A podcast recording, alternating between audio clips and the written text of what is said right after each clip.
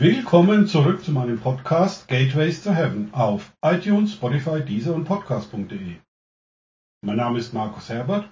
Mein Thema heute ist Die Zeit ist gekommen. Im heutigen Podcast geht es weiter mit Kapitel 7 aus dem Buch Esther.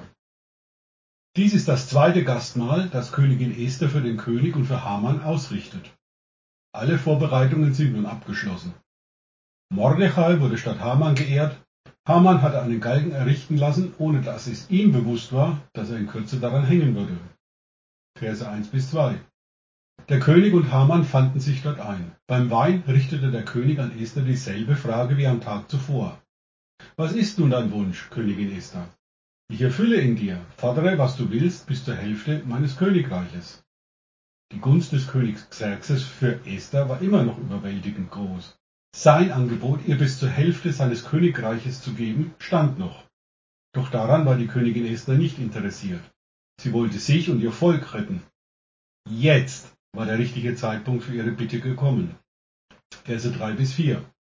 Die Königin antwortete ihm, wenn ich deine Gunst, mein König, gefunden habe und du mir eine Bitte erlauben willst, dann flehe ich um mein Leben und um das Leben meines Volkes. Man hat uns verkauft, mich und mein Volk, man will uns töten, morden, ausrotten. Würden wir nur der Freiheit beraubt und als Sklaven verkauft, so hätte ich geschwiegen und den König nicht damit belästigt. Ohne die entsprechende Strategie Gottes im Vorfeld hätte der König die Bitte von seiner Königin wahrscheinlich abgelehnt. Doch Gott hatte das Herz vom König vorbereitet und so fand Esther vor dem König Gehör. Vers 5. Da sagte König Xerxes und er wandte sich dabei an die Königin Esther. Wer wagt so etwas? Wo ist der Mann, der so schändliche Pläne ausheckt? Jetzt merkte der König, dass er hintergangen worden war. Der teuflische Plan von Haman, angetrieben von den Mächten der Finsternis, war aufgeflogen. Möglicherweise hatte er den Erlass zum Abschlachten der Juden schon wieder vergessen. Offensichtlich waren ihm die ganzen Zusammenhänge nicht bewusst. Im Neuen Testament wird es noch deutlicher, was Gott hier getan hat. In Kolosser 2,15 steht folgendes. Er, also Gott, hat die Mächte und Gewalten, das sind Satan und seine gefallenen Engel und die Dämonen, ihrer Macht entkleidet und sie öffentlich zur Schau gestellt und über sie triumphiert in Christus. Da Gott sich nicht geändert hat, hat er dies hier an dieser Stelle ebenfalls. Die finsteren Pläne Hamans in Kooperation mit Satan waren offenbar geworden. Dadurch hatte dieser finstere Plan seine Macht verloren. Daran hat sich bis heute nichts geändert. Wenn der Heilige Geist uns im geistlichen Kampf die Pläne des Feindes offenbart, können wir diese Pläne im Gebet vor den Thron Gottes bringen. Damit haben sie ihre Macht verloren und wir können Gottes himmlische Strategien freisetzen. Wie im Himmel, so auf Erden. Das ist die Aufgabe der Ekklesia. Jesus hat diesen Auftrag der Ekklesia in Matthäus 16, 19 so formuliert. Ich werde dir die Schlüssel des Reiches der Himmel geben, und was immer du auf der Erde binden wirst, wird im Himmel gebunden sein, und was immer du auf der Erde lösen wirst, wird in den Himmeln gelöst sein. Und nochmals wiederholt in Matthäus 18, 18, Wahrlich, ich sage euch, wenn ihr etwas auf der Erde bindet, wird es im Himmel gebunden sein, und wenn ihr etwas auf der Erde löst, wird es im Himmel gelöst sein. Das funktioniert selbstverständlich nur mittels Offenbarungen vom Himmel. So etwas auf eigene Faust zu versuchen, ist mehr als töricht. Von der Wurzel des Übels aus 1. Mose 3, auch Sündenfall genannt, sein wollen wie Gott, doch ohne Gott, sind wir nicht automatisch durch unsere Bekehrung befreit.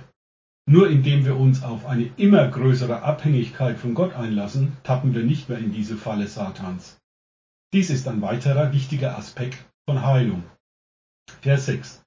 Esther antwortete, unser Todfeind ist dieser böse Haman hier. Haman blickte entsetzt auf den König und die Königin. Blankes Entsetzen auf Hamans Gesicht, dass seine finsteren Pläne aufgeflogen sind. All seine schönen Vorbereitungen auf einen Schlag vernichtet. Nix mit den 350 Tonnen Silber und seiner Provision. Statt dass das jüdische Volk umgebracht wird, muss er jetzt zurecht um sein Leben bangen. Vers 7. Voller Zorn stand der König von der Tafel auf und ging in den Schlosspark hinaus. Haman trat auf Königin Esther zu und flehte um sein Leben. Er spürte, dass der König schon seinen Tod beschlossen hatte. Auf der anderen Seite waren der Zorn und die Wut über den Verrat von Haman dem König regelrecht ins Gesicht geschrieben. Der König musste erstmal eine Runde im Schlosspark spazieren gehen, um wieder einen klaren Gedanken zu fassen. Haman hatte ihn so manipuliert, dass er letztendlich das Todesurteil für die Frau unterschrieben hatte, die er am meisten liebte. Das dämmerte ihm jetzt langsam. Er brauchte eine Zeit, um diesen fiesen Verrat von Haman zu verdauen. Für uns gilt, wir brauchen die Weisheit Gottes, um Satans finstere Pläne für unser Leben zu durchschauen.